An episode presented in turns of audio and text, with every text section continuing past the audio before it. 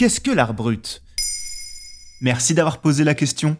Il y a des courants artistiques dont on a tous entendu parler au moins une fois, que ce soit à l'école, dans un musée ou au détour d'une émission culturelle. Mais pour autant, il peut être difficile de les définir, c'est donc là que nous intervenons.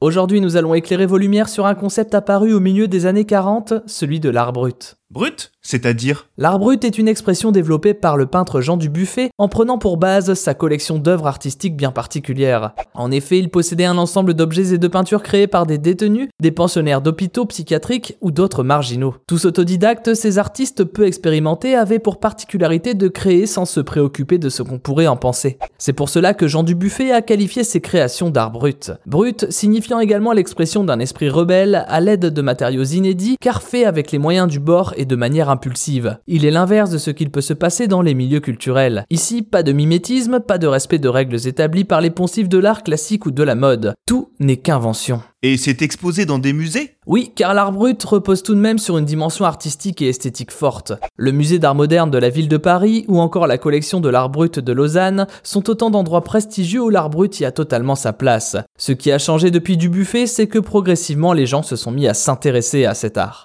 Ce qui concorde avec la démonstration de Dubuffet que l'école ne nous apprend pas à être un artiste, mais qu'être artiste tient du génie. Et y a-t-il des œuvres connues? Évidemment, on peut citer de nombreuses œuvres de Jean Dubuffet qui a très vite puisé son inspiration dans sa propre collection, avec en figure de proue Lourloupe, un ensemble de travaux réalisés par l'artiste de 1962 à 1974. Des peintures ou sculptures comportant principalement trois couleurs, le bleu, le blanc et le rouge, et qui représentent des formes, parfois des visages ou encore des voitures remplies de rayures. On peut également citer l'artiste suisse Aloïs Corbaz, une des figures emblématiques de l'art brut. Ses œuvres ayant été dans un premier temps conservées par son psychiatre dans les années 20 et repérées par Jean Dubuffet dans les années 40. On y voit des couples, des scènes de théâtre ou d'opéra représentées sur des feuilles de papier d'emballage avec de la craie grasse, de la gouache, de la mine de plomb ou des crayons de couleur. Un univers particulier de femmes tout en rondeur dans des robes aux couleurs prononcées sans mièvrerie. On raconte même que l'origine de son état mental serait due à un dépit amoureux et que son œuvre en serait le témoignage et en même temps l'outil de sa reconstruction.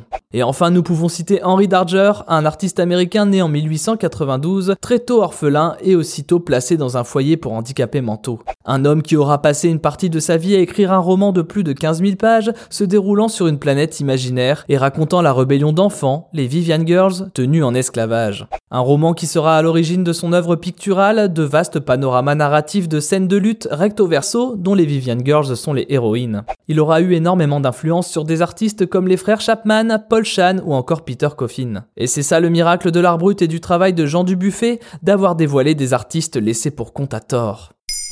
Maintenant, vous savez, un épisode écrit et réalisé par Thomas Dezer. Ce podcast est disponible sur toutes les plateformes audio. Et pour l'écouter sans publicité, rendez-vous sur la chaîne Bababam Plus d'Apple Podcast.